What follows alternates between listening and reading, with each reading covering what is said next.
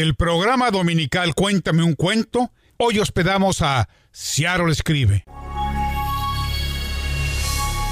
Orejas de mariposa, de Luisa Aguilar y André Neves. Mara es una orejotas. Mamá, ¿tú crees que soy una orejotas? No, hija, tienes orejas de mariposa. Pero, ¿cómo son las orejas de mariposa?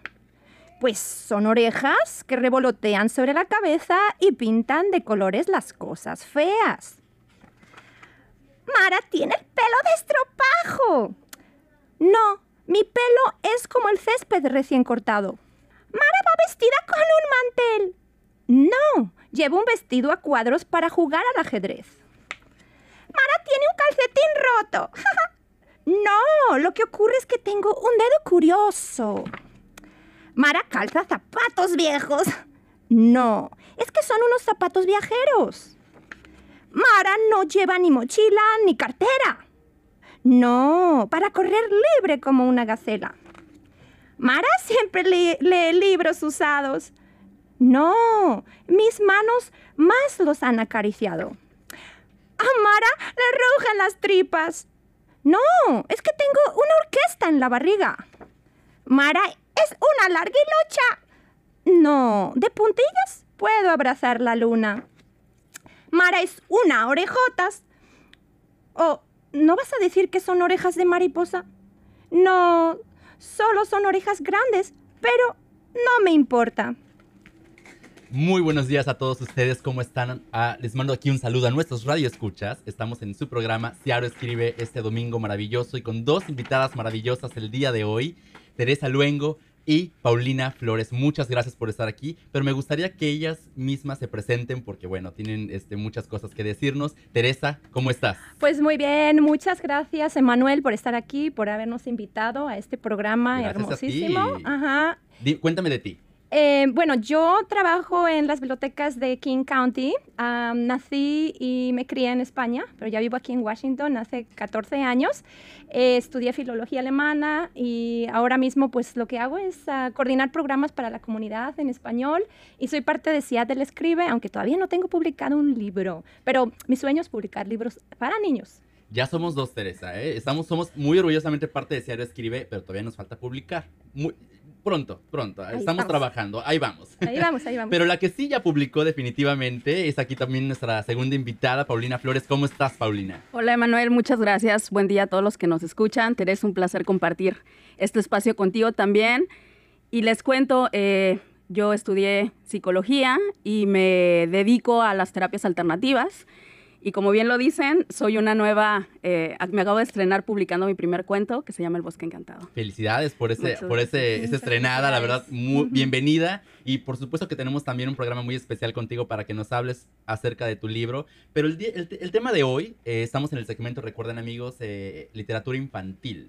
Y bueno, queremos hablar de los clásicos, los clásicos de ayer y de hoy. ¿Qué tema? Yo creo que todos en algún momento de nuestra vida, en nuestra infancia y también en nuestra vida adulta, hemos leído algún cuento clásico. Y, hay eh, sus autores muy determinados. Por ejemplo, puedo citar algunos como el caso de los cuentos de Anderson, por ejemplo, los hermanos Grimm, tan famosos, ¿no? E incluso eh, Antoine de Saint-Exupéry, tuvimos un programa pasado hablando precisamente del Principito, los invito a que lo, que lo escuchen. Y, pero son muchos los, los clásicos de los que podemos hablar. A mí en particular, por ejemplo, me gusta mucho Donde habitan los monstruos o Donde habita lo salvaje, ¿no? De, de, de Maurice Sendak, eh, recuerdo. Eh, pero, ¿qué, qué podemos, de, qué autores aparte de ellos, o, aparte, o si podemos abonar sobre ellos, podemos hablar este, cuando hablamos de literatura clásica infantil, Teresa? Pues sí, mira, Manuel, a mí también lo primerito que se me viene a la cabeza también son los hermanos Grimm, uh, Jacob um, Wilhelm uh, Grimm, yo porque además estudié filología alemana, no sé qué, ellos fueron los que recopilaron todos estos cuentos de tradición oral, porque así es como antes, ¿verdad? Se contaban los cuentos y uh, a mí un cuento que me encanta, Hansel y Gretel, ¿no? O Caperucita Roja, em, en fin, El flautista de Amelín, los, los músicos de Bremen, todos estos cuentos que todos hemos leído de niños, ¿no? Y y que pues quieras que no, o sea, nos han dejado mucha, muchas esto, eh, moralejas o lecciones, ¿no? Y también como tú mencionabas también, ¿no? Hans Christian Andersen de Dinamarca, eh, de hecho el premio más, digamos, a nivel mundial más reconocido de literatura infantil es el premio de, de, Hans Christian Andersen y eh, mi cuento favorito que él escribió, que es la, la, pulgarcita, ¿no? La, la niña pulgarcita. Claro. Eh, ese cuento me encanta, también esto mencionar, es muy famoso La Sirenita, su cuento de La Sirenita, ¿no? Y bueno, muchos otros, el traje, el traje del nuevo del emperador, ¿no? Eh, donde el niño, este niño no va y denuncia, no, ¿cómo es que el emperador va desnudo, no? Lo que todo era bien obvio, ¿no? Pero pues, pues nosotros los adultos muchas veces, ¿verdad? Nos atrevemos a decir la verdad. Exacto. Pero pues esa era la moral del cuento, ¿no? Esto, cómo los niños dicen la verdad, ¿no? En, estos cuentos. Em, y bueno, esto también en mencionar anteriormente a los hermanos Grimm, también el francés Charles Perrault, eh, eh, del siglo, porque los hermanos Grimm son del siglo XVIII, el, el, Perrault es del siglo XVII, y él también recopiló cuentos desde la vertiente francesa, ¿no? Entonces tenemos cuentos de, mm, como El gato con botas, ¿no? Eh, la Bella Durmiente, todos estos cuentos que se consideran clásicos, ¿no? Em, y luego también, como tú decías, bueno, pues hay otros cuentos como El Principito. A mí estos son los cuentos, ¿no? Que de niña también, pues, haberlos leído me han marcado. Pinocho, por ejemplo, ¿no? Eh, del italiano Carlo Collodi. el libro de la selva también, creo que es un, un cuento que mm, habla también de cómo un niño, ¿no? En, en, en, este caso no está ambientado en la India, ¿no?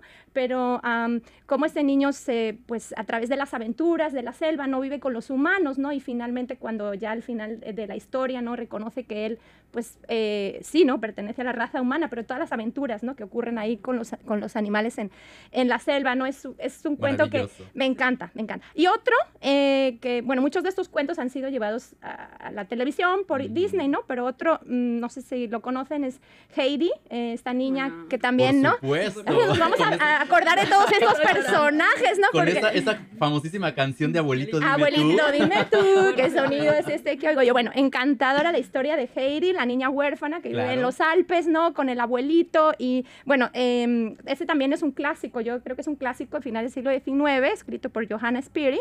Eh, y, también una niña muy, muy traviesa eh, de la escritora sueca Astrid Lindgren, Pipi Calza Largas. Ah, eh, esta, no sé si, si lo conoces. Este, e, este, a ver, cuéntame de ese, porque no, no había escuchado. Pippi Landstrom en, en, Oh, claro. Bueno, había incluso había una caricatura. Pippi Landstrom. Claro, con sus trenzas rojas, esta niña pelirroja, pecosa. Y muy era muy fuerte. Sí, y muy traviesa, ¿no? Eh, bueno, y ya para terminar la lista, pues eh, hablar también un poquito de Peter Pan, ¿no? De, Uy, Peter Pan es. Peter Pan. El, niño que nunca quiere crecer. Crecer, ¿no? un clásico. En el país de nunca más, porque los niños no crecen ahí, ¿no? Y es un cuento también como que nos transporta a ese niño interno que todos tenemos y yo creo que el mensaje también es un poco eso, ¿no? El que nunca terminamos de ser, eh, bueno, pues de, dejar de ser niños, ¿no? Claro. Y bueno, esto también eh, estaba pensando, digo, oh, un cuento que a mí me contaban, el de Alibaba y los 40 ladrones. claro, por supuesto. No, ese también, me acuerdo mucho de Lo Aladino y la lámpara maravillosa, que son cuentos que en realidad están basados en la tradición de las, del libro de las mil y una noches, ¿no? Que a nosotros nos llegó a través de la tradición árabe, pero que, bueno, viene de más allá de los cuentos persas y de la India. Entonces, eh, todos estos cuentos eh, clásicos, ¿no? Eh, que nos han dejado siempre esas enseñanzas y, que también como adultos vamos leyendo a, lo largo de, porque no es igual, ¿no? Cuando los lees de niño que ahora cuando eres adulto, ¿no? Entonces, yo me acuerdo que yo no entendía el mago de Oz, era así como la Dorothy y se va por un camino, entonces se encuentra al hombre de hojalata y al león y entonces, luego ya entendí, ah, no, pero es que claro, ella tiene que volver a su casa, ser quien es ella y se va encontrando con que tiene que encontrar todo esto de, bueno, que nuestra mente, nuestra, nuestras emociones, tiene que haber un balance, ¿no? Como encontrar es encontrarte contigo mismo, ¿no? Entonces, creo que los cuentos tienen una, pueden ser tomados así como, para nosotros los adultos también tienen una lectura psicológica, ¿no? no siempre hay algo que uno puede aprender a leer los cuentos también como adulto, ¿no? Podemos hablar de que en este caso los cuentos infantiles tienen una doble lectura. La lectura cuando eres un niño, ¿no? Y la lectura cuando eres un adulto, porque tienen, metáfora, tienen metáforas complicadas, tienen, este, manejan recursos literarios que uno puede incluso pensar que tal vez un niño no puede captar, ¿no? Y que, y que hay mensajes este, escondidos por ahí que los tienes que rebuscar y que obviamente es mucho más fácil que un adulto los capte, ¿no? Yo creo que sí, porque bueno, en el cuento de Caperucita, por ejemplo, se pueden hacer varias interpretaciones, ¿no? Está muy abierto a, interpretaciones. O, por ejemplo, el caso de Alicia en el País de las Maravillas de Lewis Carroll, que creo que también es otro clásico, ah, y que tiene como que muchos recovecos por ahí donde uno puede dar también muchas interpretaciones con todos los personajes y todas las peripecias que, que pasa Alicia alrededor de ese viaje eh, entonces, ¿cómo podemos interpretar eso? O sea, ¿son cuentos realmente con esa doble intención de, de que tengan una doble lectura?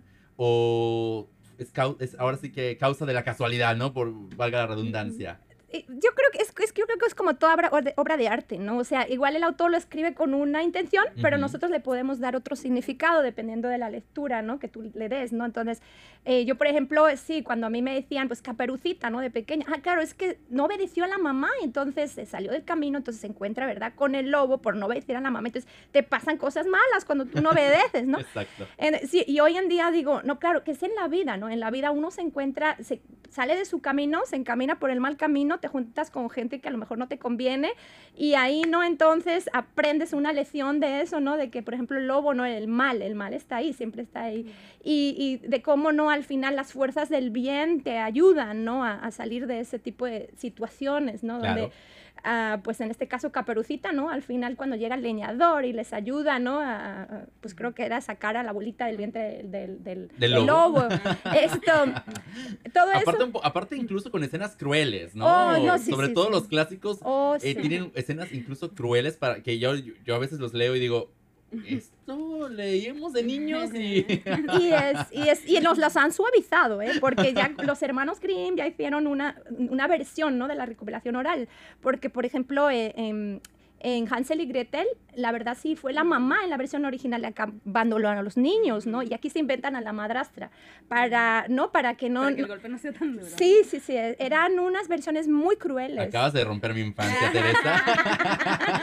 bueno, Estoy no te, espantado. ¿No te contaron la versión original? Yo me sé otra historia. Qué barbaridad. Pero eso es lo que sucede, ¿no? Cuando la, la, literatura, bueno, también hay, hay este, nuevas versiones, por supuesto, que estamos viviendo en otros tiempos. eh, y bueno, se tiene, hay cosas que eh, en, otros, en diferentes países eh, se tienen que cuidar ciertos lineamientos, por supuesto, y la lectura se va adaptando a ello, ¿no? Paulina, me gustaría mucho escucharte ahora, tú como autora, este, ahora estrenándote como autora eh, con un libro maravilloso que se llama El Bosque Encantado. Cuéntame, para ti, ¿qué libros clásicos infantiles influyeron en particular en tu obra y en tu proceso creativo? Híjole, ahorita escuchando a Teresa, la verdad es que a mí me cuesta mucho trabajo como ser como ser muy específica, como decir, estos autores fueron los que me inspiraron, porque escucho todos los autores y es, regreso a mi infancia una y otra vez, a veces como, ah, yo me acuerdo, yo. Es decir, todo en algún momento de la vida tiene cierta influencia sobre nosotros. Exacto. Y como tú dices, a lo mejor no es una ni segunda interpretación, a veces es tercera, cuarta, quinta, sexta, dependiendo del momento de vida en el que estés, ¿no? Entonces, yo creo que en mí influyó mucho, en primer lugar, que mis padres insistieron muchísimo en la lectura. Es decir, todo el tiempo tenía eh, a mi alcance libros de todo tipo, es decir, de todo tipo. Y eso te cambia completamente la estructura. Definitivamente. Porque algo que también creo que es sumamente importante es como quitarnos esta idea de que la lectura es nada más para unos cuantos, ¿no? Que tenemos tan arraigados. Mucha gente dice, a mí no me gusta leer pero todo el tiempo no se la pasan en Facebook o leyendo. Sí nos gusta leer, es el concepto que tenemos de que quizá no nos gusta leer. Buen punto. ¿No? Entonces, la verdad es que tengo un montón de, influencias. Lo que yo sí pudiera decirte es que me voy mucho más al lado de los cuentos filosóficos. Es decir, todo aquello que te invite a cuestionarte la vida. Todo aquello que te invite a reflexionar, a replantearte, a... ¿Esto es verdad? ¿Y por qué es verdad? ¿Sabes? O sea, como todas estas... Eh, pues sí, son cuentos filosóficos, eso es lo que son. ¿Cabe la filosofía, puede caber la filosofía dentro de los cuentos infantiles? Pues esa es muy buena pregunta. a ver. Am, vamos a ver, yo creo que lo que decía Paulina es muy cierto, ¿no? O sea, cuando uno se pone a, a leer un cuento o a reflexionar sobre un cuento, yo creo que se le puede, ¿no? Se le puede extraer al cuento, ¿no? Cuál es en realidad lo que nos está enseñando, ¿no? Y pues este cuento que leímos al principio, ¿no? en realidad yo creo que, eh, bueno, todos escuchamos hablar del bullying, ¿no? Y cómo los niños se ven afectados por que les, ¿no? que les digan, o sea, se hagan burla de ellos, les insulten. Entonces, creo que em, a través del libro, ¿verdad? Cuando el niño lo lee o nosotros se lo leemos, ¿no? El niño aprende, ¿no? Aprende cómo funciona el mundo, aprende cómo reaccionar, aprende eh, la moral, ¿no? O sea, estamos aprendiendo, yo creo que ética, eh, filosofía, es, son- es, es- es todo, o sea, realmente yo creo que es un es un aprendizaje holístico, ¿no? Es, es como Muy completo. aprende de todo, completo, de aprende todo de todo, porque sí, se pueden poner a leer sobre Kant o no sé, o filosofía, ¿no? Filósofos, pero yo creo que hay muchos libros que efectivamente, ¿no? O sea, am, tienen digamos, la intención de, de- de enseñar a los niños cierto- ciertos temas, ¿no? Mm, y aprovechando entonces este tema, me gustaría preguntarte, Teresa, eh, ¿qué autores, por ejemplo, u obras clásicas tú recomendarías a la niñez actual? Bueno, de los clásicos, yo creo que todos, ¿no? Que se los lean todos. Exacto. Eso, es- eso me encanta, eso me encanta. He escuchado por ahí algunos autores que dicen, no, hay ciertos cuentos que hay que como que ya no aplican, Am, no, tal vez a, a- a la niñez actual o que pueden ser incluso un poco traumáticos. Yo no estoy tan seguro, o no sé, yo, Ajá. yo reflejándome como niño, no tengo hijos, tal vez por eso no puedo de- eh, hablar mucho acerca de ello, pero yo me ref- reflejándome como niño, pues realmente no creo que suceda eso, pero cuéntanos tú, tú que eres más, ahora sí que experta en este tema. Bueno, no, no creas que soy tan experta. Sí tengo una hija, ¿no? Y sí que me encanta leer cuentos de niños. Ahora, am, yo creo que eso de filtrar, ¿no? Es depende de cada quien, ¿no? Porque pues yo creo que eso, cada familia tiene que tener, pues, eh, pues, ¿no? Su propia, ahora sí que ahí cada quien, ¿no? Que Una sí- ideología una o algo, exacto. sí, no, no, claro. y de hecho, pues eh, llega mucha gente a la biblioteca, ¿no? Y por ejemplo, no les gusta estos nuevos libros que han salido que hablan de, de tipo de LGBT, ¿no? De, de los, de los diferentes tipos de orientaciones sexuales. Y hay mucha gente que les molesta, ¿no? Claro, claro. Y entonces cada quien, ¿no? Es muy, digamos, esto ahora sí, ¿no? Lo respeto, ¿no? O sea, es ah, ahí sí que el- cada quien tiene que decidir qué lee a sus niños y qué no. Ahora, yo digo que conocer lo que es la literatura clásica y los cuentos, estos cuentos que hemos nombrado para niños, yo creo que es muy eh, formativo y creo que todo el mundo debería de conocerlos, ¿no? Ahora, pues, am, cada quien a sus gustos. Y yo creo que cuando elegimos libros, eh, sí tenemos que buscar calidad. Eso es bien importante, ¿no? Porque hay libros cuyas traducciones no están muy bien hechas o son libros que realmente pues dejan mucho que desear, la verdad, ¿no? Porque pues sobre todo aquí en Estados Unidos, ¿no? Hay que ver muy bien eh, pues qué libros están disponibles y cuando estamos buscando libros también tener en consideración la edad del niño, ¿no? Porque no es igual pues que el niño tenga, ¿verdad? Que sea un bebé. Claro, de 5 años o 8 años, es claro que la, la lectura, el nivel de comprensión del niño va cambiando conforme va adqui- adquiriendo edad y experiencia y... Correcto. Y no solo el léxico, ¿no? El vocabulario, pero también, ¿no? Una situación, a lo mejor que un niño pequeñito, pues, se lo tienes que explicar de otra manera, ¿no? Entonces, yo creo que eso, cada quien tiene que ver un poquito, ¿no? Esto, eh, si ese libro es apto para, para la edad del niño y el la etapa de desarrollo del niño, ¿no? Por ejemplo, el bullying.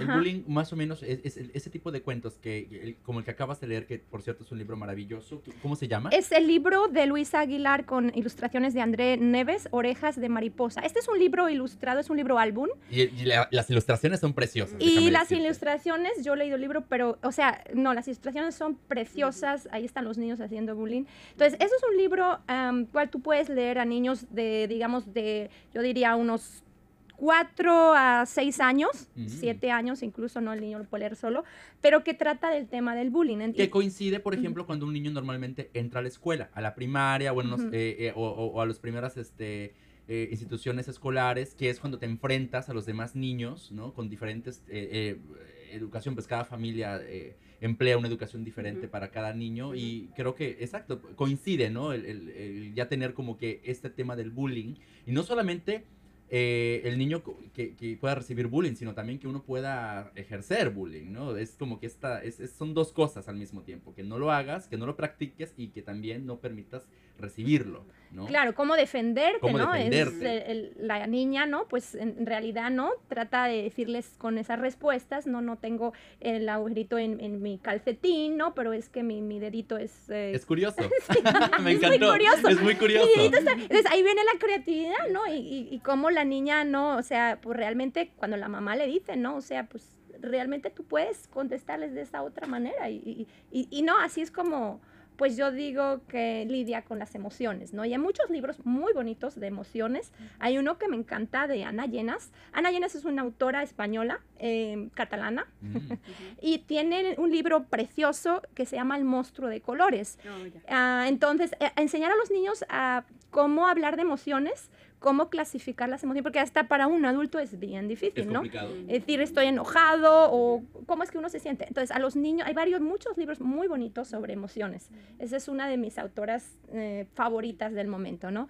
Y, y bueno, em, hablar también de, de ah, un autor que me encanta también, David Shannon. David Shannon tiene unos libros eh, muy, muy chistosos, con unos personajes, esto, de verdad, el, pato en bicicleta, ahora ya está el pato en trastorno, que es este pato que se, eh, bueno, está en una granja y dice a los animales, ¿no? O sea, ¿qué, qué pasaría si fuéramos a dar un paseo en, bicicleta? Y todos los animales como que, no, pero ¿cómo vas a ir en bicicleta? Estás loco, ¿no? Todos piensan, o sea, cuáles los pensamientos que tienen sobre lo que al pato se le acaba de ocurrir. Y todos terminan subidos en la bicicleta, ¿no? Este, pero tiene unas ilustraciones increíbles, que muchas veces las ilustraciones complementan la historia tanto como el texto y esto es lo que tienen los libros infantiles de, hoy en día, ¿no? Ah, igual nosotros los clásicos que leíamos, por las ilustraciones sí eran, o sea, en algunos libros venían ilustraciones, pero tú te imaginabas la historia. Hoy en día muchos de los libros, la las ilustraciones cuentan tanto a veces como el, el texto. Eso es otro punto también que se me hace muy interesante, el tema de las ilustraciones, cómo han cambiado eh, bueno, yo, yo, recuerdo eh, que las ilustraciones no eran tan importantes en los cuentos anteriores. Eh, bueno, cuando yo era niño, por ejemplo, eran... Incluso, por ejemplo, el Principito, las ilustraciones de niño no nos gustaban. Al menos a mí no me, no me parecía nada extraordinario. Ahorita uno, con todo este mm, eh, bueno, siendo un cuento tan clásico, pues las, las quieres las ilustraciones del principito, ¿no? Yo tengo, por ejemplo, conseguí un libro que es con las ilustraciones originales, pero cuando yo era niño yo recuerdo, se me hacía, ver al principito era raro. no era divertido. Y, así sucede en, muchos, en, muchos casos, ¿no? Salvo contadas ocasiones, por ejemplo, pero realmente ahora yo veo que las ilustraciones toman un, un papel fundamental, ¿no? E incluso veo en muchos cuentos que se reduce el texto para darle una, un protagonismo a la ilustración y es como que incluso la, el, texto dice una cosa y la ilustración dice más. O sea, es como un complemento entre ambos, ¿no? Entonces, eh, me parece muy interesante esta fusión porque aparte, en, en mi caso, creo que eso también ayuda mucho a la expresión artística del niño. No, no solamente estás escuchando o estás leyendo, también estás viendo y estás apreciando el arte eh, eh, eh, ilustrativo y como que estás como que generando más emociones en un niño. Eso se me hace muy interesante a mí en, lo particular. Paulina, cuéntame, ¿cuál es para ti tu autor favorito o algún cuento favorito que tú digas, este para mí es yo personalmente mío o, que, o que haya realmente te haya cambiado de niña? Pues sí, yo creo que definitivamente mi primer recurso se va al principito, sin duda alguna. Wow. Sin duda alguna. Es un cuento que me regreso a aquella biblioteca de mi casa y lo veo en donde está, ¿no? Yo creo que sí. Eh, todos estos conceptos que decimos a lo mejor muy, muy abstractos. Sí, demasiado. yo me acuerdo que a mí no me gustó de niño. Exacto. Yo lo, tuve, tuve, que tener como que varias eh, lecturas, ¿no? Eh, para que le agarrara gusto, siendo sincero, ¿no? Pero, pero sí, o sea, al principito hay muchos, hay, hay, niños contados, y en tu caso, bueno, también, estamos hablando de que pues también te dedicas a esto, es, es, como que lo tuyo, y por, obviamente pues le agarraste gusto al principito, ¿no? Totalmente. Y, y, puedo recordar muchos antes de ese libro, de ese cuento, pero ese en particular, fue como un antes y un después. Fue como, ah, ya entendí estos mensajes, ya entendí que a través de la lectura puedo viajar y puedo descubrir como cosas más profundas a lo mejor, ¿no? Entonces yo creo que sería ese. qué, metáfora, por ejemplo, sería tu favorita de ese cuento en particular? Puede ser que la del zorro, la de la rosa. Sí, la del zorro es maravillosa. De hecho, del zorro viene la, la, parte más famosa, yo creo, del principito, ¿no? Lo del solo con el corazón se puede ver bien, lo esencial es invisible para los, ojos. Es justamente en la parte del zorro. Y de la rosa, que en el, por cierto, escuchen el programa pasado de nuevo del Principito, porque ahí Nora Girón Dolce nos dice un dato muy interesante, que la rosa estaba inspirado en la esposa de, de Antoine de Saint-Exupéry, que por cierto era latina. Híjole. Era latina y estaba inspirado en ella y era artista, una mujer muy vanidosa, muy fuerte de personalidad y eso se ve reflejado completamente en la rosa, en la metáfora y en la parte de la rosa del principito. Acabas de decir algo bien importante. A mí en algún momento de, de, mi, de mi etapa de estudiante, un profesor me dijo, algo que nunca se me va a olvidar y me ha cambiado toda la historia, ¿no? Y es, siempre investiga quiénes son los autores, quién lo escribió y por qué lo escribió, por qué lo dicen. Y al conocer a los autores, ese cuento crece en dimensiones como un 300% más, porque sabes más de qué está hablando el autor.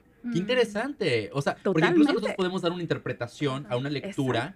Y de repente esos datos aprendemos del, del, del, autor y decimos, espérame, eso no iba por donde yo pensaba, ¿no? Tal vez va por otro lado, como el caso de, de, Antoine de Saint-Exupéry, que no conoce su biografía, tal vez nunca se entera de que él era piloto, por ejemplo, y precisamente el cuento inicia, ¿no? Él perdido en el desierto, ¿no? Y, exactamente, ¿no? O esta eh, cuestión que él era artista también, eh, que dibujaba, ¿no? Y, esta, esa frustración de que no podían ver el, el, el, elefante dentro de la boa. Yo ni vi ni elefante ni boa.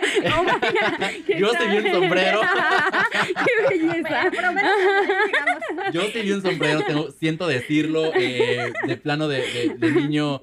Es que también yo, en mi caso, no tuve la suerte de que tuviera este, familia que este, tuviera familia que, que me incentivara a la lectura y yo aprendí de niño, muy de joven empecé a leer, pero yo porque como estaba como que solito en mi casa y había un librero lleno, había muchos libros y yo ahí me ponía a leer solito, ¿no? Y yo lo que realmente empecé a jugar primero fue con las enciclopedias. Entonces realmente yo no eh, eh, eh, empecé en la lectura con cuentos, empecé con las enciclopedias lo cual es muy curioso, ¿no? Y, y, y a leer, es, sobre todo las de historia, me gustaba mucho geografía, me gustaba mucho ver dónde estaban los países, ¿no? Y jugaba con los países y me hacía juegos mentales sobre cómo inventaba países, yo no sé cómo le hacía, inventaba países, incluso jugaba que había guerra entre ambos países y bueno, una, una cosa muy rara, muy bizarra, pero así somos los niños, ¿no? Y qué interesante recordar cuando somos niños, eso a veces nos olvidamos eh, de, de recordar qué nos gustaba, qué nos apasionaba y qué queríamos ser cuando éramos niños cómo éramos, ¿no? Y, y, qué momentos fueron difíciles para nosotros y qué momentos también fueron felices para nosotros. Totalmente. Y yo creo que una parte importante eh, a través de los cuentos es que todo el tiempo estamos haciendo cuentos, todos. Somos muy cuentistas. Todo el tiempo estamos, eh, claro, estamos narrando. Yo en mi consulta, eh, pues todo el tiempo me están contando cuentos y yo acompaño a la sanación a través de otros cuentos. Qué interesante, es verdad. Y aparte nuestro lenguaje se presta mucho para eso. El español es un es un un idioma que es como que se presta mucho, todo es en narración, es como estás narrando siempre constantemente, aparte que siempre metemos eh, dobles sentidos, metáforas, ironías y, y, le ponemos y le agregamos. Claro, claro, ¿no? O sea, de alguna manera todos somos escritores. Todos, todos. Qué interesante. ¿Cuándo podemos este, disfrutar tu libro, Teresa? Ay, Emanuel. Ya fecha. Sí, no fecha. Pongamos fecha de una vez. Fíjate, la pregunta del día. la dejé de último porque dije, la voy a agarrar de sorpresa. No, pues ahora sí que ahí tengo ya las historias esto medio pulidas y eso sí que me tengo que poner ya lo que es la edición. Esto, ahí sí que creo que voy a tener que buscar ayuda porque como que sí uno necesita, o sea, aparte de no de escribir eh, tu cuento o tu historia, eh, saber cómo publicarlo, ¿no? Y sí que intimida, ¿no? Es otro show. La, es como, ¿no? Es otro show. Ese es otro show, es otro cuento. pero bueno, igual tú me ganas, ¿no, Emanuel? Igual me ganas. Pues ahí estamos compitiendo a ver pon fecha, pon fecha. Yo, yo espero ya el próximo año, a principios del próximo año, en el primer trimestre, vamos a trabajar para eso. Si no, pues bueno, no importa. pero igual, este, seguimos trabajando en eso. Un placer platicar con ustedes. Lamentablemente el tiempo se nos acaba. Eh, es increíble platicar con personas como ustedes eh, tenemos mucho más que hablar, podemos pasarnos aquí dos, tres horas eh, de una plática deliciosa y sobre todo en temas tan interesantes. La literatura siempre es un tema muy interesante y del cual podemos aprender mucho y, tenemos mucho que decir. Muchas gracias, Teresa. No, a ti, Emanuel, muchas gracias. Ha sido un placer compartir también con Paulina este espacio y este tiempo y muchos saludos a todos los de Seattle Escribe. Paulina, maravillosa, muchísimas gracias por estar, por tu presencia. ¿Algo para, para, para finalizar? Pues nada, agradecerte a, ti, al espacio y, que lean y que, que, inviten a sus niños a leer. Es el regalo más grande que le mm. pueden dar a sus pequeños. En algún momento de la vida lo van a agradecer. El mejor consejo, definitivamente. Con esto terminamos esta sesión de radio. Muchísimas gracias a todos nuestros radioescuchas. Un saludo a todos los miembros de Ciaro Escribe. Agradecemos al Rey 1360, por supuesto, a la UNAM Ciaro y al segmento Cuéntame un cuento. Muchas gracias. Hasta el próximo domingo.